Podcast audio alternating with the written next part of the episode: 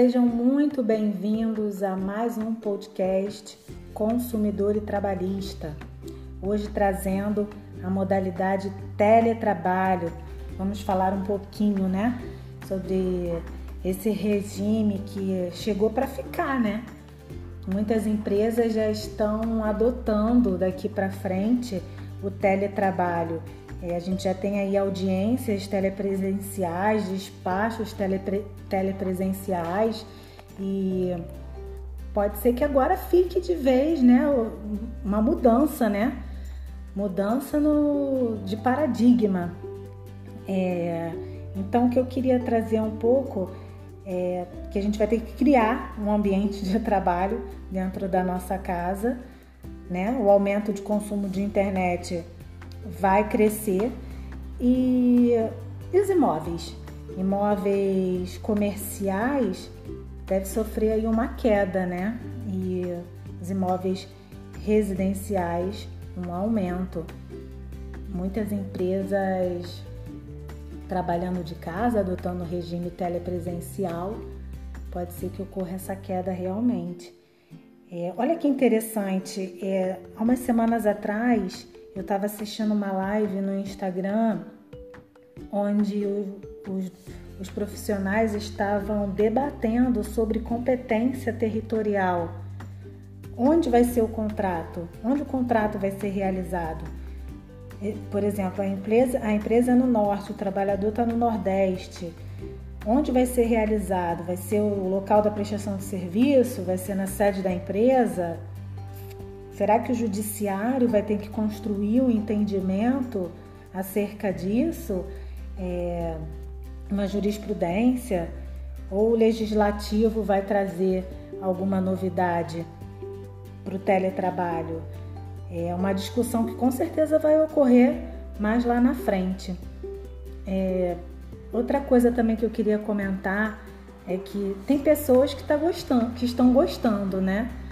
Do, do teletrabalho, porque você programa a sua rotina, você evita deslocamento, evita trânsito, aquele estresse todo. Mas tem pessoas que não estão gostando porque sente falta daquela interação com os colegas, né?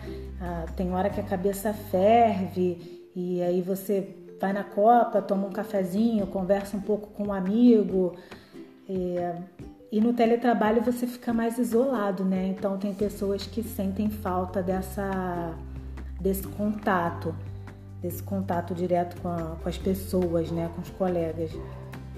É, um, uma, uma outra questão também bem interessante para a gente trazer sobre o teletrabalho é o artigo 75E, que ele fala assim: o empregador deverá instruir os empregados de maneira expressa e ostensiva quanto às precauções a tomar a fim de evitar doenças e acidentes de trabalho. Aí o parágrafo único fala: o empregador deverá assinar, o empregado, desculpa, deverá assinar termo de responsabilidade comprometendo-se a seguir as instruções fornecidas pelo empregador. O que, o, o que, que é isso, né? É, você vai estar tá você vai estar com aquele seu cantinho montado ali de trabalho. Aí você precisa estar com, a, com as condições adequadas, né? A fim de que você não tenha problemas lá na frente, desenvolva doenças lá na frente. Então, aí a pergunta que fica: será que o SESMIT da empresa ela vai de tempos em tempos agendar uma, uma visita? Para checar se você está seguindo essas medidas de segurança, né? O SESMIT da empresa, porque fiscalizar vai ser um pouco complicado, vai ser bem complicado. E aí você sofre um acidente. Será que, que foi acidente de trabalho, de fato, ou foi um acidente doméstico?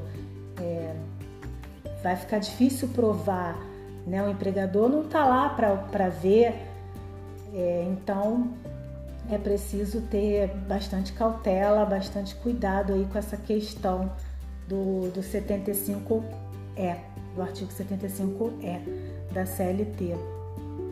É, em regra, assim, o teletrabalho ele não tem é, hora extra e nem folha de ponto, né? Porque você trabalha de casa, é uma, uma modalidade mais, mais solta, mas que você vai entregar, vai prestar o seu serviço, vai entregar o seu trabalho.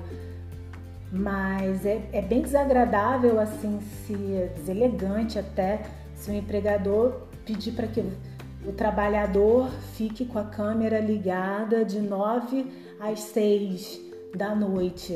Será que ele está digitando? Será que ele está trabalhando mesmo e fica ali naquela controlando o, o, o, empregado, né? Isso aí já, já não é teletrabalho, né? E até é desconfortável porque você está em casa, pode ter pessoas passando ali no fundo, então assim pode até dar trazer um, um, um dano moral aí lá na frente. É, é bem complicado, então essa, essa prática não é recomendável. Então, em tese, em regra no geral, o teletrabalho ele não tem é, hora extra e nem controle de ponto. É, pessoal, eu acho que eu queria trazer é um pouco disso para vocês do, do teletrabalho, que tem muitas questões aí em aberto ainda, né? É, que vão, vão surgindo cada vez mais que a gente vai avançando nesse, nesse modelo de trabalho. Então vamos ficar ligados, vamos, vamos, vamos observar, vamos ler, vamos estudar, porque as coisas estão mudando. O direito do trabalho, então, é a toda hora, a todo momento, tem sempre uma novidade. É, eu espero ter trazido algumas informações relevantes para vocês acerca do teletrabalho e eu volto logo logo com mais alguma informação consumidor ou trabalhista aqui no nosso podcast. Muito obrigada, um abraço.